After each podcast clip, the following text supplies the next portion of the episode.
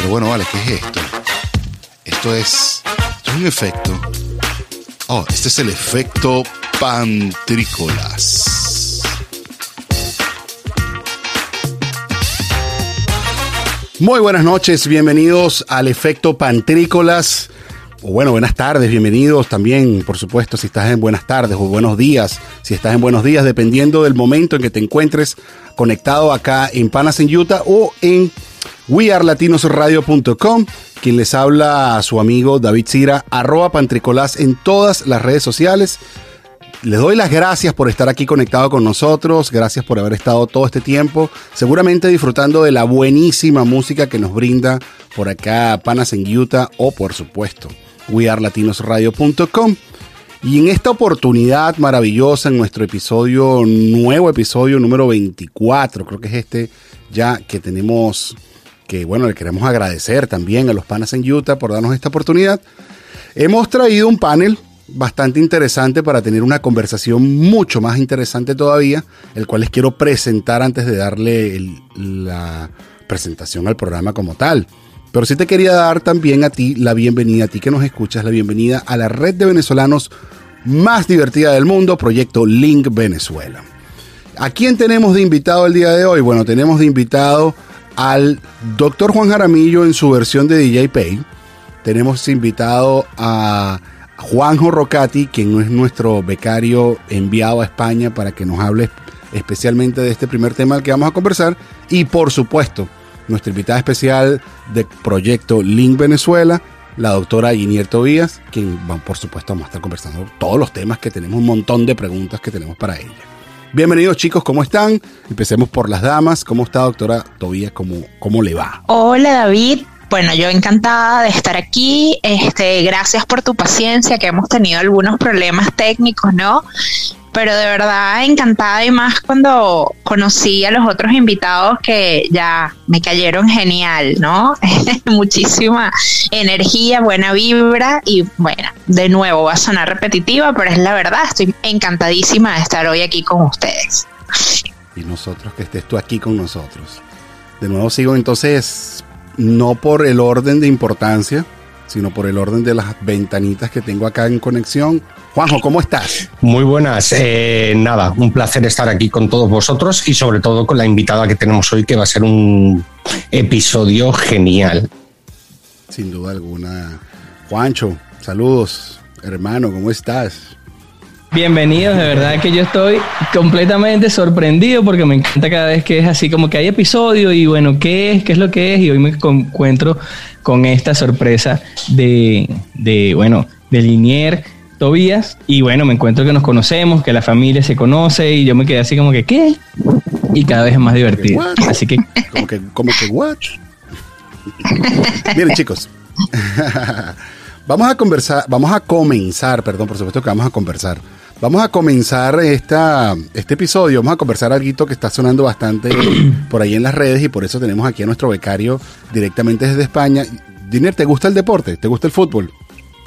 Mira, a mí me gusta bastante el fútbol, tengo mi equipo y todo, pero, o sea, no me preguntes detalles técnicos. A mí, yo disfruto verlo y así.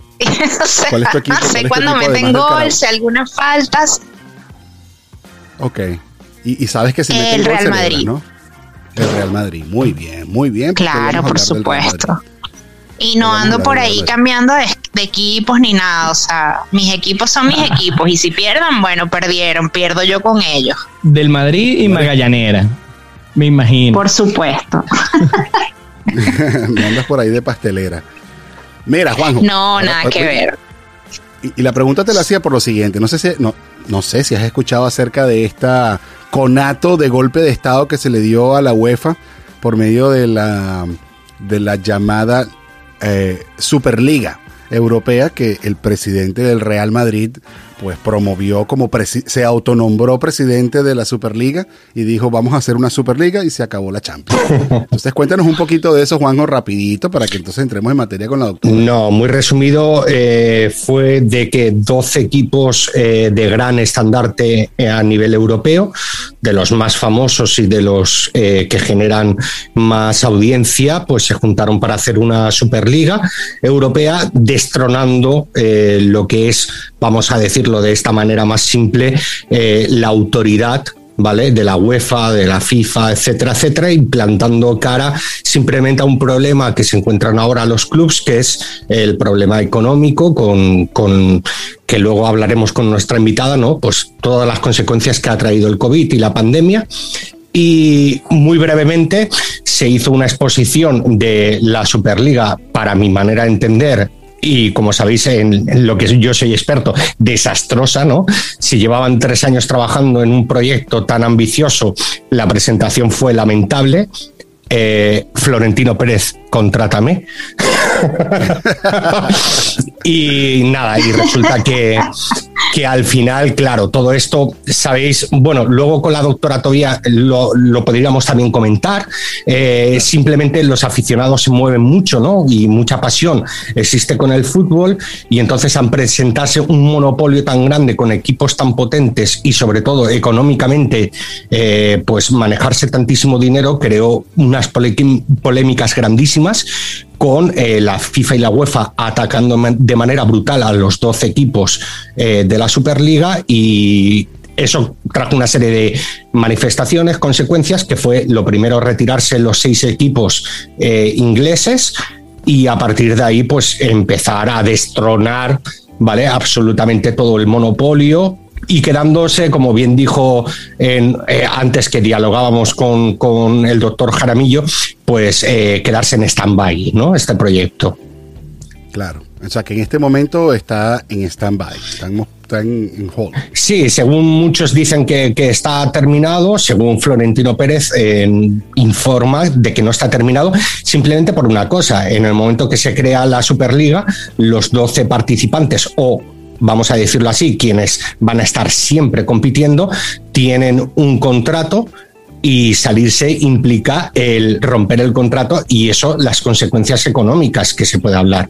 Entonces, claro, todo esto eh, pues mueve muchísimas cosas y simplemente pues era un golpe sobre la mesa a la autoridad y el monopolio que mantiene tanto la FIFA como la UEFA y eh, claro, para que se lo lleven ellos, pues estos clubes dijeron no lo llevamos nosotros, ¿no? Sobre todo los derechos televisivos que hoy en día es lo que eh, más dinero proporcionan, ¿no?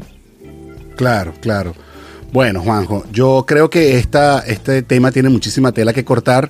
Eh, voy a invitarlos a todos los que nos escuchan a que se conecten a nuestro YouTube para que vean el podcast donde estuvimos hablando de este tema un poquito más en profundidad y bueno, puedan enterarse completamente de todas nuestras opiniones y, un poco más de lo que realmente va detrás de este tema de la Superliga. ¿En ¿Dónde nos pueden encontrar, muchachos? ¿En cuál es el YouTube de nosotros? Pues divaguear podcast, así sí, así sin más, divaguear podcast. Ahí encontrarán eh, un, un, express que hemos hecho y más información sobre esto que se ha hecho viral. Así es. Bueno, ahora sí, sin, quitarle más tiempo a la doctora, quiero darle la presentación que se merece.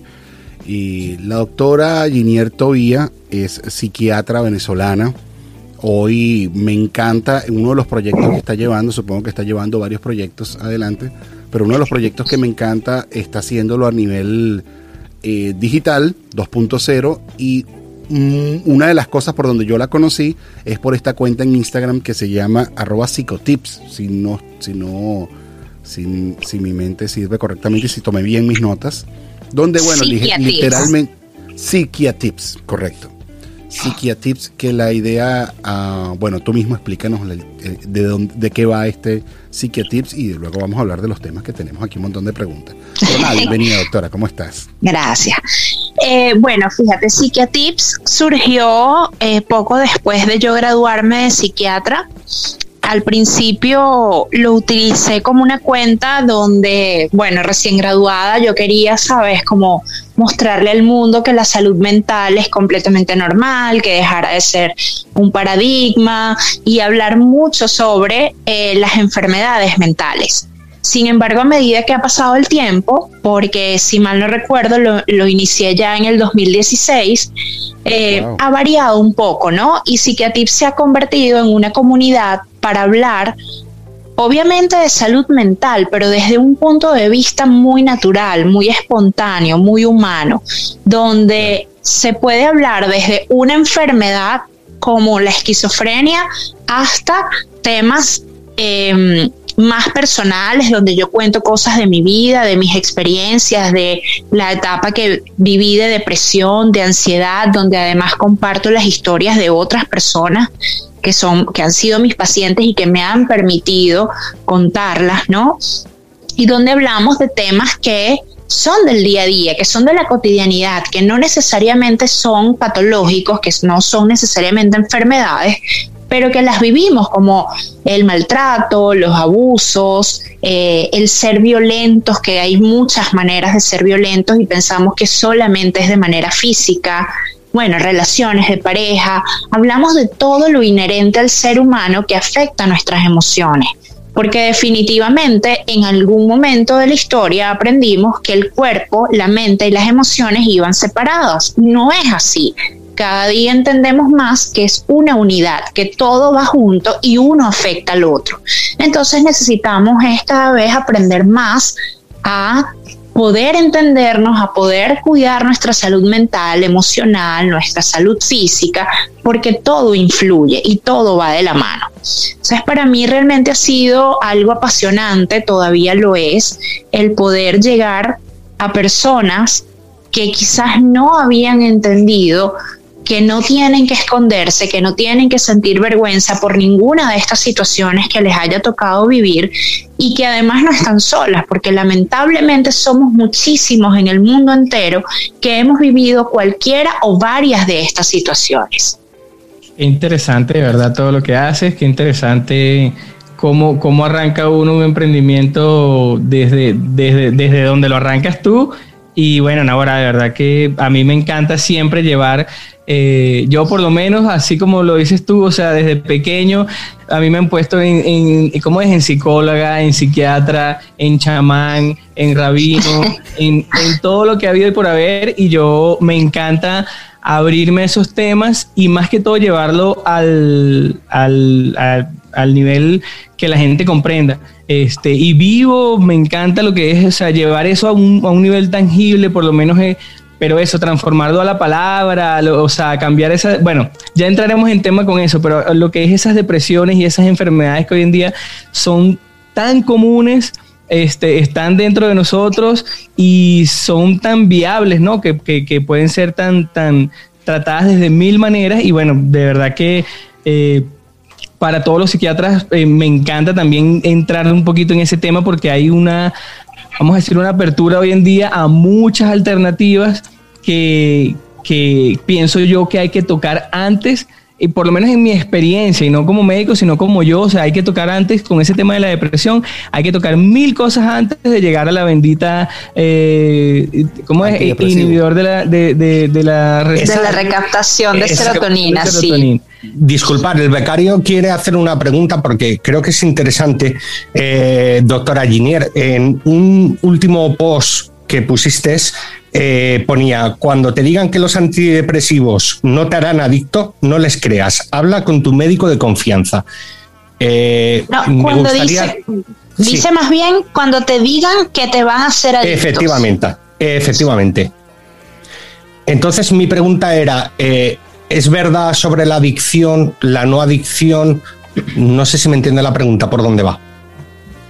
Sí, fíjate, dentro de la psiquiatría hay psicofármacos que sí generan dependencia o adicción y tienden a relacionarlos todos, como a meter todo en un saco, ¿no? Y no es la realidad. Son algunos bien específicos y no es el caso de los antidepresivos.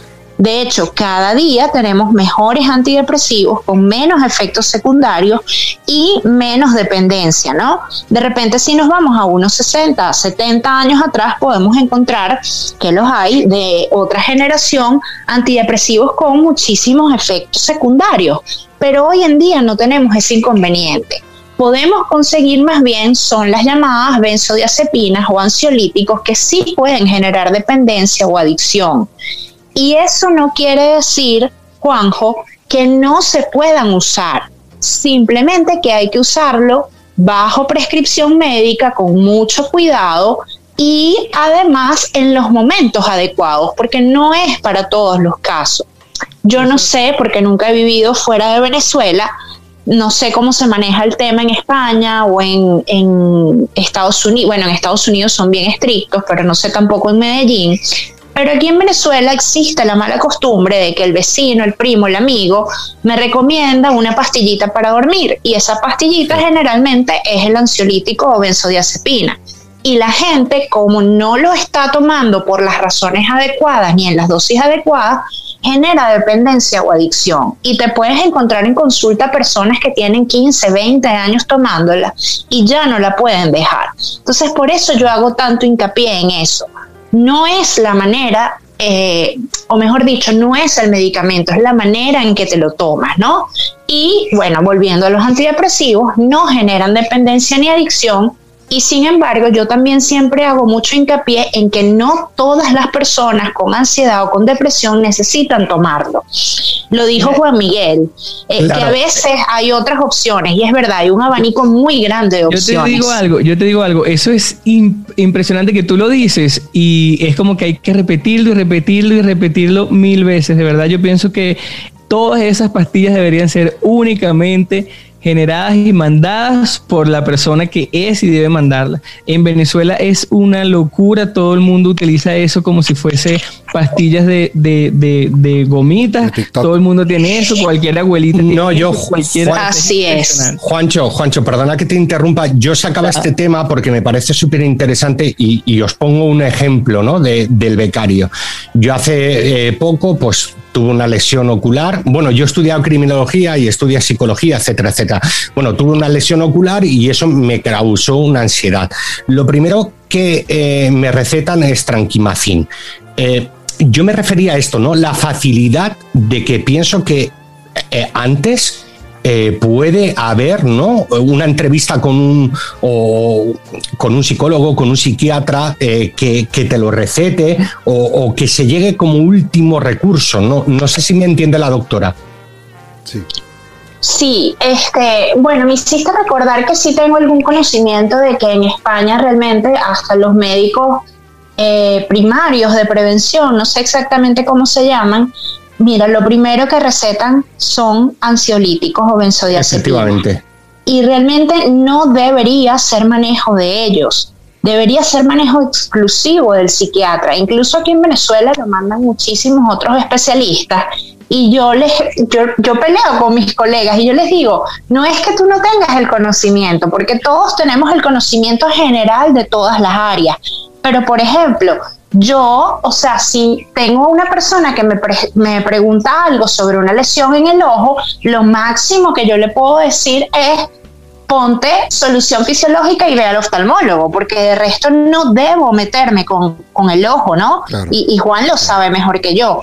O si es el cardiólogo, que hay alguien con hipertensión, yo tengo el conocimiento de los antihipertensivos, pero no es mi área, entonces no debo meterme allí porque para eso realmente estudiamos cada área. Y no se supo, no, no quiero decir con esto de que es un egoísmo, de que nada más vengan conmigo, sino que realmente es la realidad. Yo puedo poner un yeso porque yo estudié medicina general, pero el traumatólogo es el ideal, es el que corresponde para que ponga eso. Entonces, ciertamente necesitamos ir al especialista adecuado para poder tener el tratamiento que necesitamos y además eh, informarnos bien de cómo está de actualizado ese especialista, de cómo es su forma de pensar, porque todo va cambiando y necesitamos actualizarnos y dejar un poco al lado el tratamiento netamente psicofarmacológico. Hay muchas otras opciones hoy en día con las que nos podemos apoyar. No, por eso me, perdón, David, eh, por eso me parecía súper interesante el post, porque eh, primero aquí en España, os hablo, ¿no? Desde el caso, eh, la ansiedad ha subido a unos niveles desorbitantes y la gente que consume toda esta serie de pastillas se ha multiplicado unas cantidades pero alarmantes. Eh, ejemplos, ¿no? Que os doy. Eh, doctor de cabecera, ¿no? Que se llama aquí en España doctor de cabeza. Mm, mira, que no estoy durmiendo bien. Tómate un orfidal. Eh, mire, es que estoy nervioso. Tómate un tranquimacin. por favor, yo sé que han estudiado, pero como usted bien ha dicho, doctora, lo importante no es ir al especialista. Y que el especialista Así a lo es. mejor, a lo mejor te puede decir, pues mira, vamos a trabajar primero esto y como último recurso podemos eh, optar ¿no? por esto y que esté sobre todo, como bien ha dicho usted, bien pautado y bien eh, recomendado, ¿no?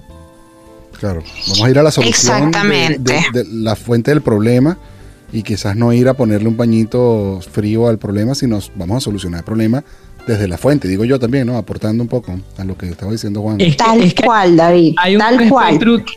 demasiado grande, o sea, demasiado grande, porque es que hay personas que pueden comerse eso como benzodiazepinas y hay personas que de repente tienen que ir a un spa, a una clínica, nada más para desintoxicarse de una simple benzodiazepina, ¿entiendes? O sea, que les afecta totalmente diferente.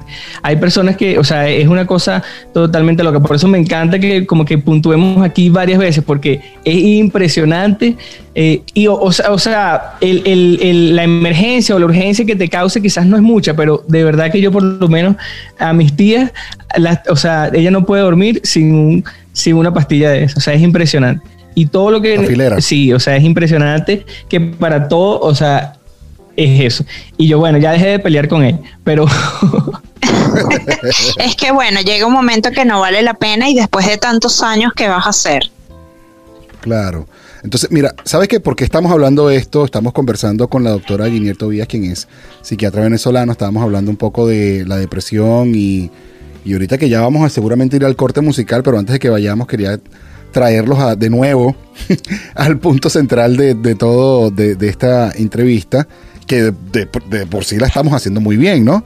Pero sí, eh, yo me quería concentrar en eso, en la depresión y en lo que, porque fíjate, cuando tú hablas de depresión, mucha gente dice, no, eso es lo que estás es triste. Y hay mucha gente que lo que está es triste y cree que está deprimido. Entonces es como al revés.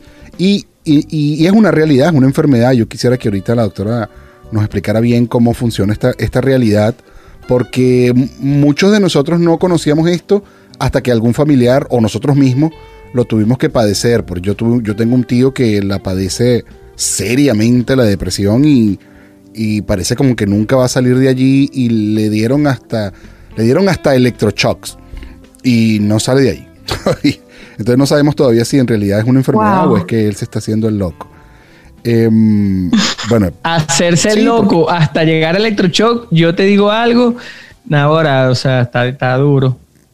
O sea, tiene que estar bien loco. Entonces, pero yo sí creo que todos, en general, el tú, tú, tú, tú, tú y tú, el que me escucha y cualquiera que me escucha, todos tenemos algún tipo de patología, trauma o problema que amerita que seamos un poquito revisados por un especialista y, y nos calme un poquito las ansiedades. Pero lo decía a propósito del encierro en el que estamos viviendo hoy día.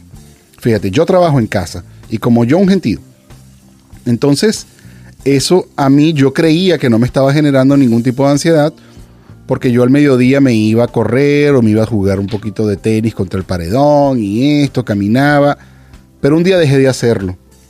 Y ese dejada de hacerlo lo que me provocó fue que yo empecé en mi casa a, tener ya episodios de, de desesperación y de desesperanza. Al punto que entra la vagancia al- a que no te quieres cambiar la pijama y te dan las 4 de la tarde y todavía cargas la ropa eh, con la que te levantaste. eh, quién sabe, yo, yo por lo menos sí me cepillo, pero quién sabe si te cepillas o quién sabe si comes.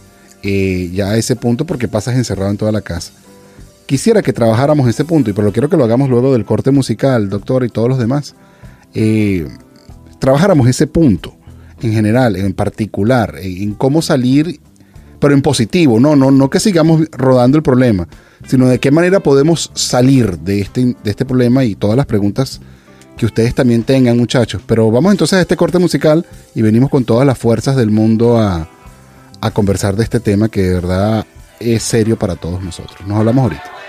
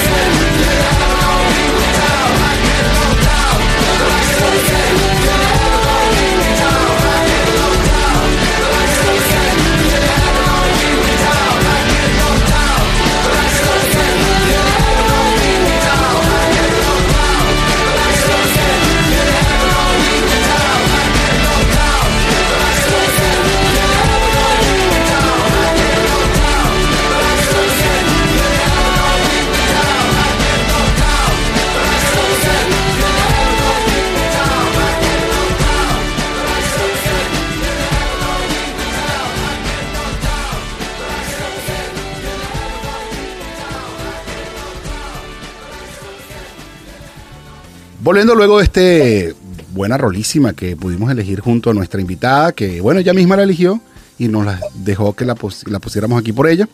Seguimos aquí con la doctora Ginier Tobías, con los invitados Juanjo Rocati y el doctor Juan Jaramillo. Seguimos conversando de esto que seguramente tú también estás padeciendo de alguna manera, de una manera u otra, que es esta especie de, de pseudo tristeza, depresión o, o alguna afectividad o de alguna manera te sientes afectado por este encierro o por la pandemia que estamos sufriendo. ¿Estás Yo no quiero darle ¿Estás más triste? vuelta al tema.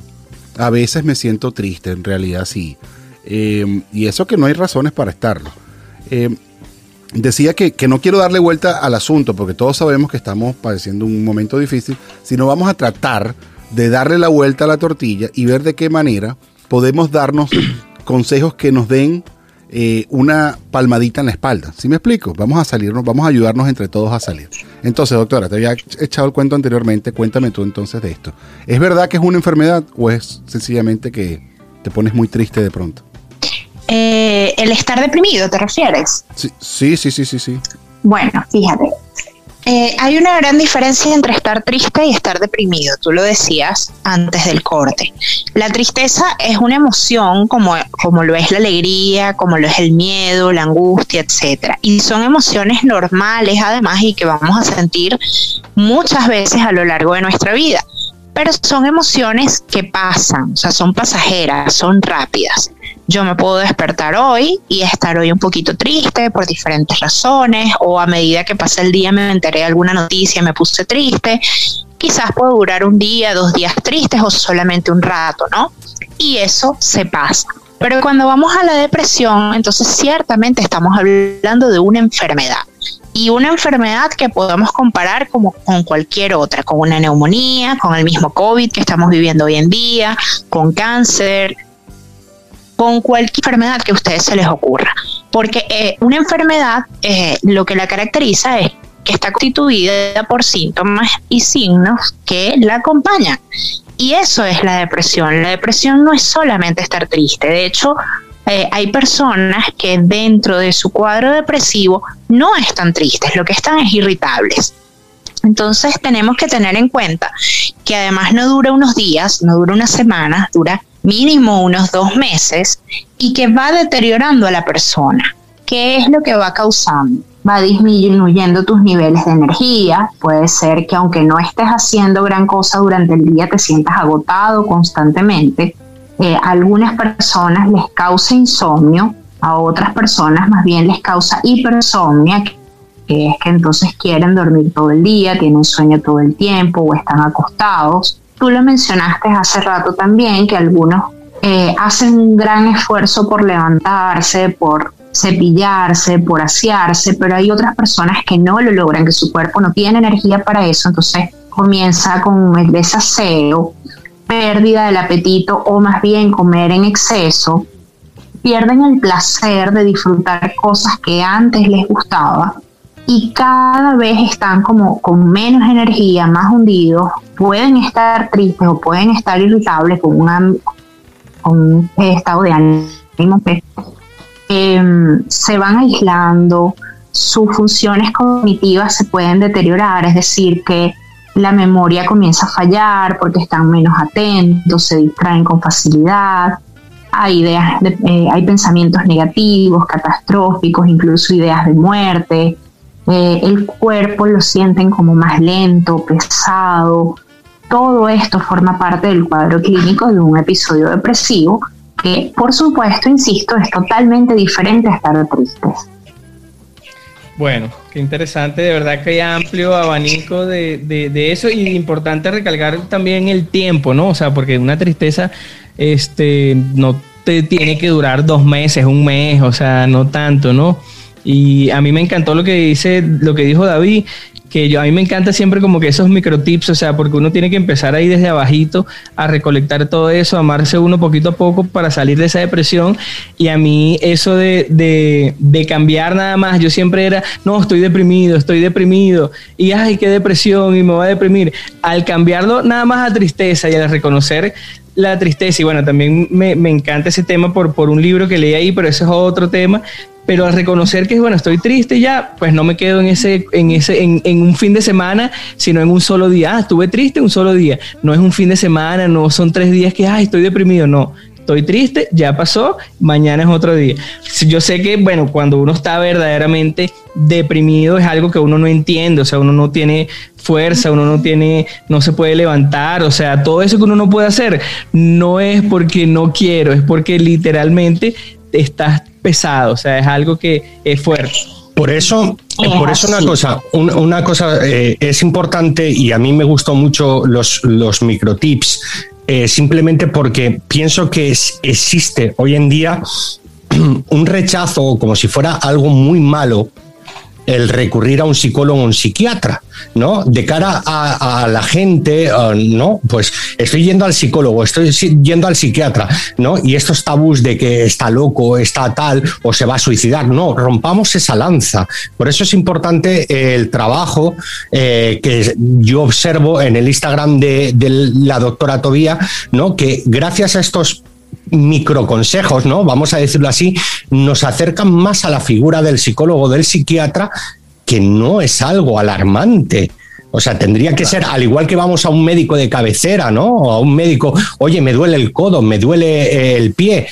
¿Por qué no podemos hacer lo mismo con una parte muy principal de nuestro cuerpo, que es la mente, ¿no, doctora? Así es, y es totalmente necesario hacerlo. Yo creo que mientras más visibilidad tenemos en las redes hoy en día, eh, más perdemos como esa visión de las personas de vernos como salidos de película de terror, ¿sabes? Como que ir al psiquiatra o ir al psicólogo es una cosa eh, terrible y, y darnos cuenta, yo siempre digo que loco no es el que va al psiquiatra, no es el que va al psicólogo, realmente eso es inteligente, es inteligente buscar ayuda, reconocer que necesito ese apoyo, entender que algo está pasando conmigo.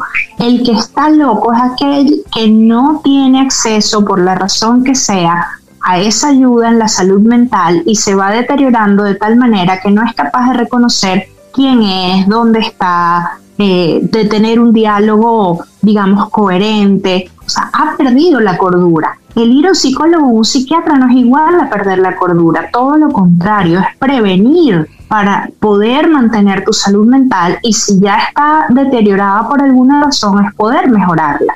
Nadie quiere tener una gripe, nadie quiere tener cáncer, nadie quiere tener COVID y sin embargo a veces nos pasa porque somos seres humanos y estamos expuestos a estas cosas. Entonces, de la misma manera, podemos tener ansiedad, podemos tener trastornos obsesivos, podemos tener depresión y una larga lista de cosas.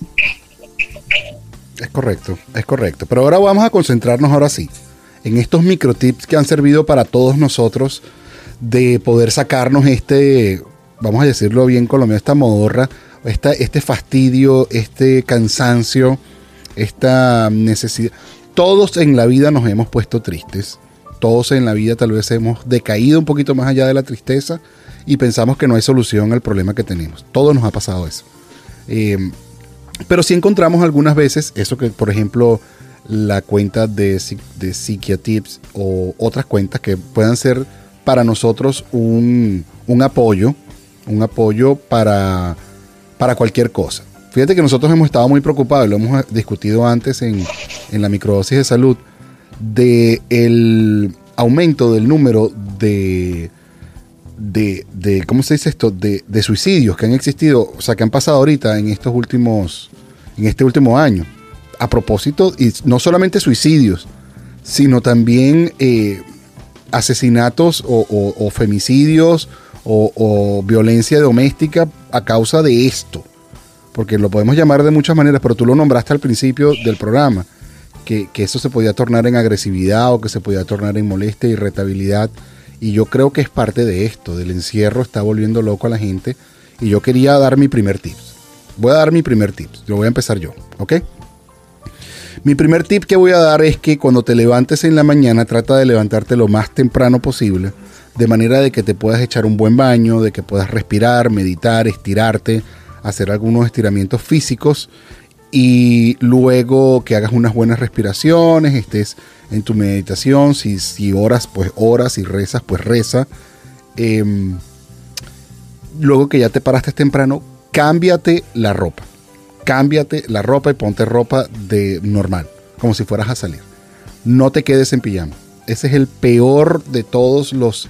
De ahí vas a empezar mal. Si te quedas en pijama o en la ropa de dormir, vas a empezar Sin duda alguna. Yo, yo, o sea, es, es primordial echarse un bañito, activarse y como si fueses a trabajar, así fuese eh, al lado de tu cama. Que literalmente es así.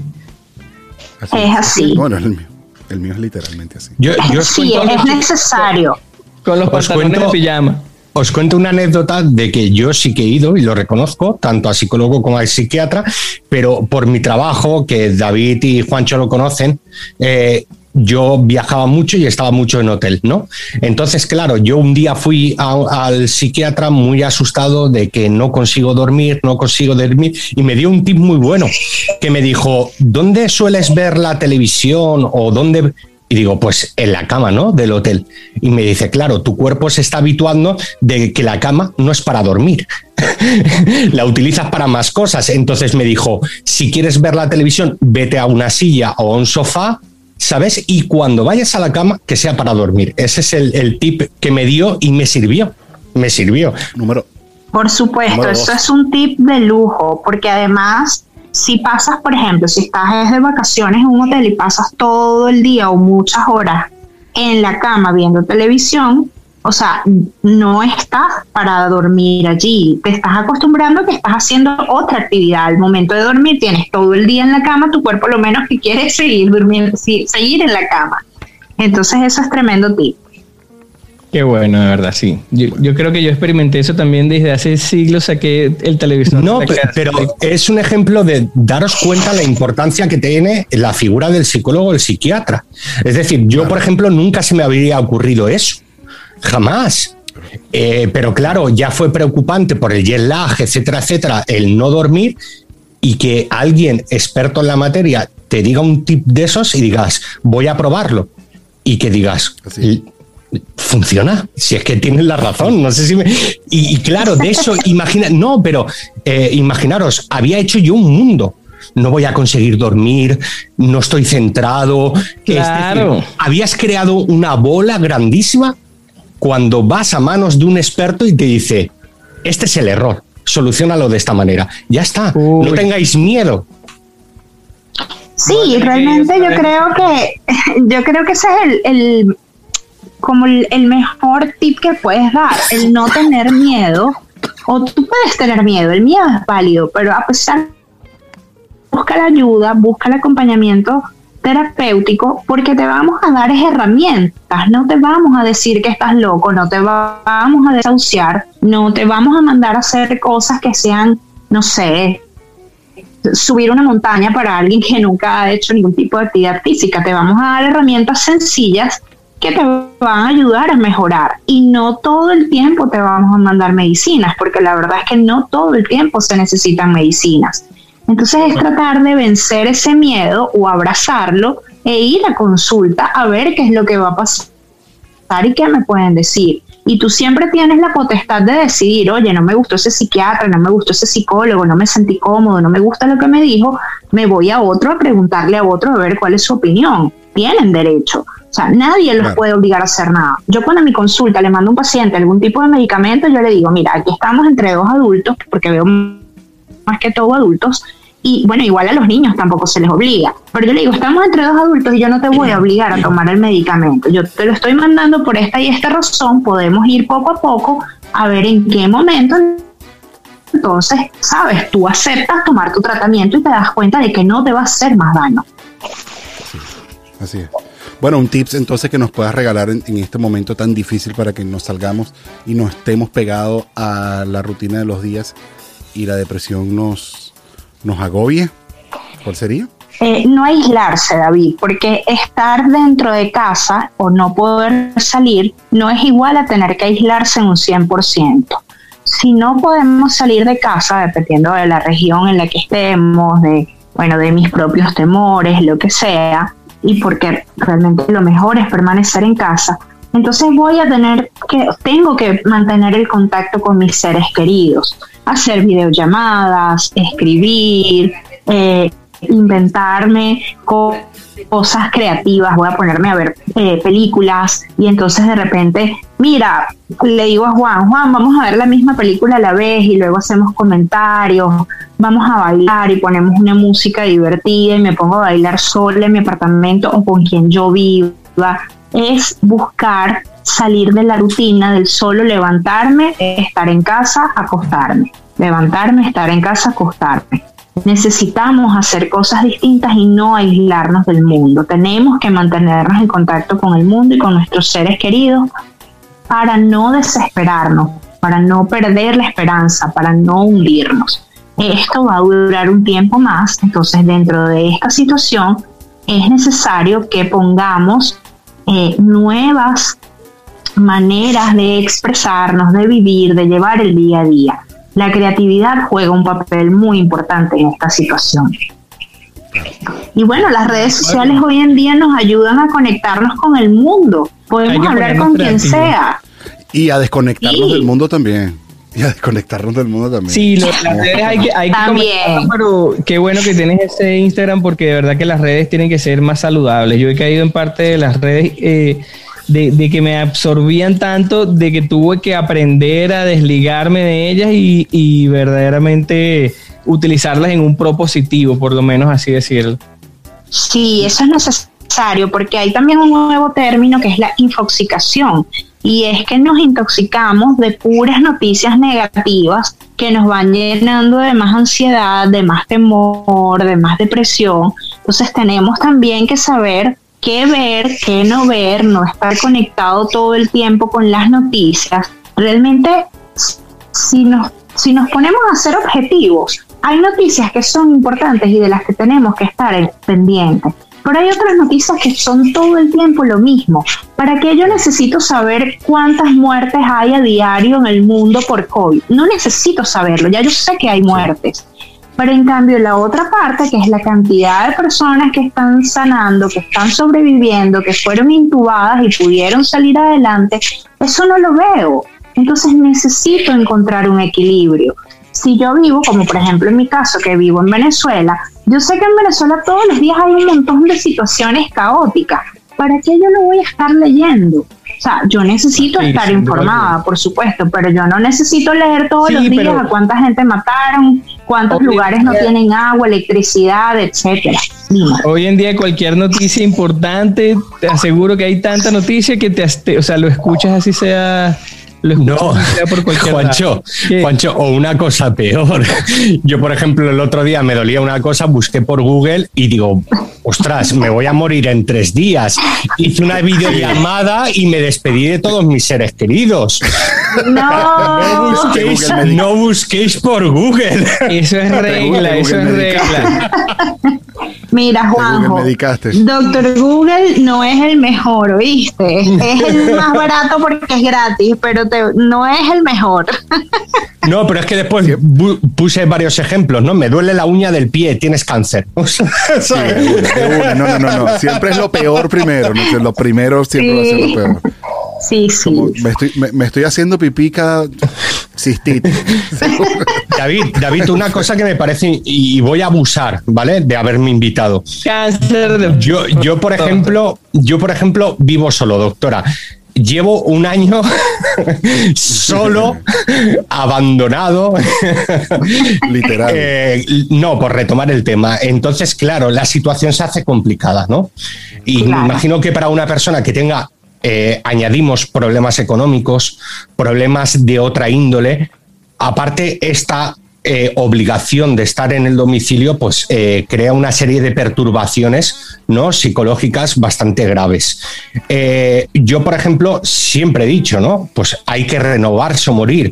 Yo, por ejemplo, pues mira, gracias al mundo del podcast, pues conocí a Juancho, conocí lo que usted antes decía, ¿no? Estar conectados, porque claro, esta pandemia lo que nos ha creado es romper nuestro vínculo familiar, nuestro vínculo de amistades, pero claro, eso es eh, por un sentido lo más negativista. Hay alternativas como el Zoom, como el Skype, Exacto. como otras cosas. Pero yo voy a abusar de usted, es yo estoy solo, estás, como se dice aquí en, en España, jodido, tal. Eh, ¿cuáles serían unas cinco recomendaciones de decir, voy a intentar que esa persona no se centre en la negatividad, en lo malo, en pensar que esto no hay salida? Eh, es decir, como, como digo yo, ¿no? En, en es- empezar a excavar y al final, cuando ya tienes un pozo, meterte dentro de él, ¿no? Para no tener escapatoria. Cuando dijiste que estabas solo, pensé que le ibas a pedir matrimonio. Y yo estoy solo, tal vez tú, yo, ¿no te quieres casar conmigo? Mira, pero para eso tendríamos que hacer otro podcast donde juguemos a, a Cupido, ¿no? Una cosa así. Pusimos románticos. Oye, No, no, no, eh, es que, eh, eh, impresión. David, para no estar solo yo la pandemia me creé un OnlyFans. Mira, pero yo sí te puedo decir algo, Juanjo. Yo te Pero voy a sí decir algo. escuchar los tips. Yo te voy a sí decir algo ahí. Juanjo. Eh, tienes que darte amor a ti, cariño a ti y eh, equilibrar esas energías. Y de verdad que sin darte cuenta vas a tener alrededor una mujer que esté vibrando igual que tú y Listerine. No, yo por eso era importante lo que dice David, esos tips que nos diera la doctora así sencillos y, y de una manera pues que a la gente que nos esté escuchando, que tiene aparte del problema de la pandemia, de estar eh, solos en su domicilio, pues más problemas, ¿no? Como el económico, que se junta un poquito todo, ¿no? Porque yo digo que las consecuencias del COVID son malas, pero lo que viene peor, que es las consecuencias económicas, van a ser peor, ¿no, doctora? Sí, eh, a ver, tú ahí estás planteando varias cosas, ¿no? Eh, lo primero que yo tendría en cuenta, voy a, voy a tratar de abarcarlas todas si me recuerdo. Eh, Bueno. Porque además les cuento, eh, bueno, David sabe, ¿no? Eh, he tenido lamentablemente COVID dos veces, gracias a Dios ha sido leve, estoy bien, pero me dejaron secuelas cognitivas, entonces se me, se me van las ideas, se- la memoria está fallando mío. muchísimo. Entonces, tengo COVID hace tiempo, entonces. Mira, mira, no te, no te metas conmigo que estoy hablando en serio. Hay que trabajar en... A ver, este, una de las cosas es la personalidad. No podemos descuidarnos o, o dejar a un lado que la personalidad de cada quien influye. Em, David decía hace rato que dentro de sus tips es levántense bien temprano, estírense, no sé qué, y estoy totalmente de acuerdo con esos tips. Sin embargo, yo pensaba dentro de mí, oye, pero es que yo no soy una persona eh, que sea capaz de levantarse tan temprano, más bien me cuesta levantarme, estirarme, no sé qué. Entonces hay que adaptar un poco la personalidad de cada quien y nos vamos a encontrar en el camino personas que sean muy positivas como personas que em, pues todo lo vean negativos y personas que estén en el medio, que sean, que haya un equilibrio.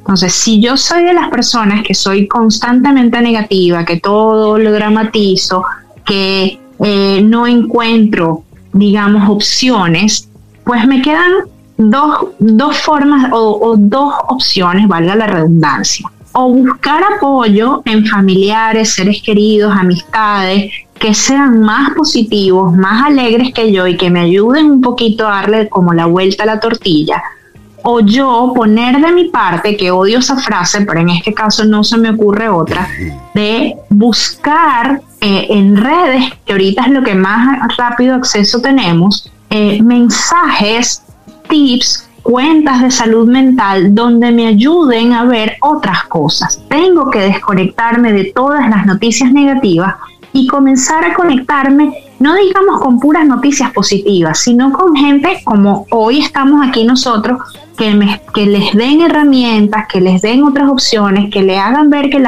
el abanico es más amplio, ¿no? Entonces, eso por una parte. Por otro lado, si estamos hablando de que es un familiar o un conocido mío el que está de esa manera, siendo totalmente negativo, etcétera, entonces yo brindarle el apoyo o por lo menos intentarlo, ¿no? Porque todo también tiene su límite y no todo el tiempo lo voy a lograr. Pero entonces yo estar pendiente, llamarlo, eh, mandarle un día un podcast como este para que lo escuche o mandarle una canción o recomendarle un libro. Ay, mira, acabo de leer este libro, me gustó, léetelo tú. Vamos a conectarnos un día y vamos a ver una película juntos. Irle dando opciones para que esa persona también pueda ver un poquito la luz. Porque lo que pasa cuando estamos en ese hueco del que tú hablabas, Juanjo, es que miramos para arriba y no vemos la luz. Y eso lo hace también la depresión. Entonces necesitamos a veces ese otro que desde arriba nos alumbre con una linterna y nos diga, epa, aquí estoy yo, no estás solito, yo te puedo ayudar. Al final siempre es esa persona quien va a tener que hacer el esfuerzo, pero no tiene que hacerlo solo, puede hacerlo acompañado. Y eh, en cuanto a lo económico, ciertamente ya estamos viendo las secuelas a nivel mundial de esta crisis económica y la vamos a seguir viendo porque lamentablemente no se ha terminado. Y ahí es cuando yo digo que yo, yo soy una persona que no soy una optimista empernida, de hecho lucho en contra de eso. A mí no me gusta el optimismo fresa, como decimos aquí, o el positivismo falso, ¿no? Hay cosas que simplemente no tienen un lado bueno. O sea, yo no puedo sacar un lado positivo de todo, eso no es verdad. Sin embargo, lo que sí puedo hacer es dentro del caos que esté pasando, ver cómo lo voy a afrontar yo y qué puedo hacer yo. Entonces, si en este momento la situación es crítica a nivel económico y no, no puedo seguir ejerciendo mi carrera o lo que sea, entonces necesito comenzar a buscar otras opciones. Cosa que es más fácil decirlo que hacerlo, yo lo entiendo, mas no es imposible. Entonces es cuando comienzan a surgir ideas de que de repente a mí jamás se me había ocurrido que yo podía hacer, no sé, bisutería o que pudiese ser buena en bisutería y comienzo a hacer bisutería y a lo mejor termina siendo un gran emprendimiento. O me pongo eh, no lo sé, a estudiar algo de marketing y termino asesorando cuentas de marketing, que hoy en día eso puede dar dinero, y así sucesivamente. Sí, Lo que no puedo hacer, sí, sí, o sea, eh, aquí con la pandemia hemos visto un montón de gente que ha hecho emprendimientos increíbles que a nadie se les hubiese ocurrido y están surgiendo, ¿no? Pero eso no es de la noche a la mañana. Necesito ponerle empeño, necesito entender que hay cosas que no están en mi control. Yo no puedo controlar que el COVID se vaya, yo no puedo controlar que me vacunen o no me vacunen, que me enferme o no me enferme, etcétera. Lo que sí puedo controlar es qué voy a hacer yo, qué voy a decidir yo y necesito ponerme para la cosa, como decimos aquí, buscar opciones, entender que no va a ser de un día para otro, buscar apoyo entre otras personas que quizás también necesiten generar un emprendimiento, pero hay opciones. El punto es no ver todo negro al final del túnel, porque opciones siempre pueden haber. Y no sé si con eso abarqué un poquito todo lo que dijiste, Juan. Claro que sí, de verdad. Sí, que sí, sí, Sorprendió y todo se acordó hasta de la economía. Se me había olvidado y a último momento me recordé. Yo, yo luego tengo otra pregunta un poco más, más entrevista, más rara, pero, pero, pero es importante Bueno, también. Es tu momento, es Vale, tu momento de gloria. La lanzo. Eh, doctora, libros de autoayuda, bien o mal. A mi manera de entender, mal. Pero quiero su opinión si usted me la quiere dar. Ay, Juanjo, ahí, bueno, yo no te voy a decir si están bien o están mal. Te voy a dar mi opinión que es netamente subjetiva, no es la verdad absoluta. Vale. ¿Ok? A mí no me me gustan. A mí de verdad no me gustan y me piden muchísimo, ay, ¿qué libro puedo leer para esto y para aquello? Y mira, no, no te los tengo, no, no te sé ningún libro de autoayuda. Eh, alguna que otra vez en mi vida he leído alguno, pero eh, si te soy sincera, he pasado más de la mitad de mi vida leyendo de medicina, de psiquiatría, de psicoterapia, más que de autoayuda. Entonces, bueno, y no me gusta, me parece No, que, yo la- que la pre- no es realmente...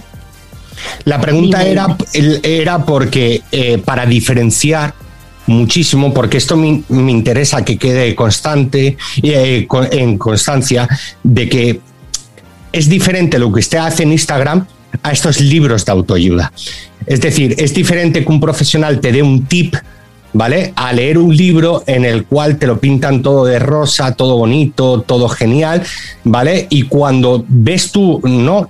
Pues lo típico, que tú no puedes alcanzar eso que se dice en esos libros de autoayuda, pues te das cuenta que a lo mejor el problema se vuelve peor. Por eso quería hacer Claro. esta pregunta para que quede constancia de que es mejor cuando un profesional, como en su cuenta, manda un tip que te puede abrir los ojos o que te puede acercarte un poco más al profesional, ¿no? Que estos libros de que tú mismo te vas a autoayudar, vas a salir y al final se crea un problema mayor. Por eso le preguntaba, Claro. ¿eh? Y es que fíjate, en mi cuenta yo no te voy a dar soluciones como tal, porque cada historia es distinta, cada vida es diferente. Entonces yo lo que te hablo es de cuáles herramientas se pueden utilizar y te recalco muchísimas veces que es necesario acudir al especialista que, que tú quieras, al que tú elijas, para que te acompañe. Porque no es lo mismo que yo agarre y diga paso uno, paso dos, paso tres, a que realmente tú lo puedas hacer así. Y eso es lo que no me gusta tampoco de los libros de autoayuda. Y como tú dijiste, son para mí demasiado optimistas, demasiado fresas y te, te hablan como que si fuese una opción eh, determinante y real y no es la verdad, por eso a mí no me gustan. A mí me gustan libros que hablen de experiencias, de, de consejos, de pasos, de herramientas que se pueden dar, pero no que sean tan determinantes como para decirte, este es el libro que te va a ayudar a tener mejor autoestima, este es el libro que te va a ayudar a ganar dinero. En eso no creo. Y en mi cuenta, si, si lo dijera, tampoco lo creyera, porque hay muchas cuentas que también son así. Entonces, bueno, lo que más hago es hablar de mi experiencia desde mi humanidad y además desde mi carrera profesional, pero necesitamos ir al especialista, necesitamos trabajar en nosotros. Así es, así es. Bueno, muchachos, ha sido todo un placer de verdad haber estado aquí con ustedes tratando este tema. No nos queda más tiempo, lamentablemente, tenemos que cerrar porque así es el tema en la radio, aunque estemos en una radio web. Sin embargo, les dejo abiertas las ventanas si queremos seguir hablando de esto para que hablemos aquí en el podcast nocturno, que podemos grabar aquí un episodio. Pero quería las gracias a ustedes, no nos queda demasiado tiempo como para que nos despidamos demasiado. Sin embargo, gracias también a los que nos escucharon. Gracias, doctora, por toda su sabiduría. Gracias, doctor Juancho, por toda tu sabiduría y sobre todo, Juanjo, por esas preguntas tan maravillosas y oportunas que nos pudiste traer. Quiero también recordarles que nos pueden seguir en todas nuestras redes sociales. A la doctora, por favor, arroba psiquiatips, ¿correcto? Así es. arroba psiquiatips como se escribe psiquiatips con P al principio. Y sí, también podemos entonces seguirnos a nosotros también por arroba pantricolas, al doctor Juan Jaramillo arroba doctor Juan Jara y a nuestro camarada Juanjo, que Juanjo sí tiene varias cuentas, entonces no sabemos por dónde quiere que lo sigamos. Por divaguear. arroba divaguear podcast en todas las redes sociales. Cuídense, ya saben que la tienen que aprender, tenemos que aprender a pasarla bien. Y voy a seguir robándole este eslogan a Miguel Ángel Landa. Hagan bien y no miren a quién. Cuídense, la estamos viendo. Cariño y fraternidad. Bye bye. Abrazos, gracias. Saludos, gracias.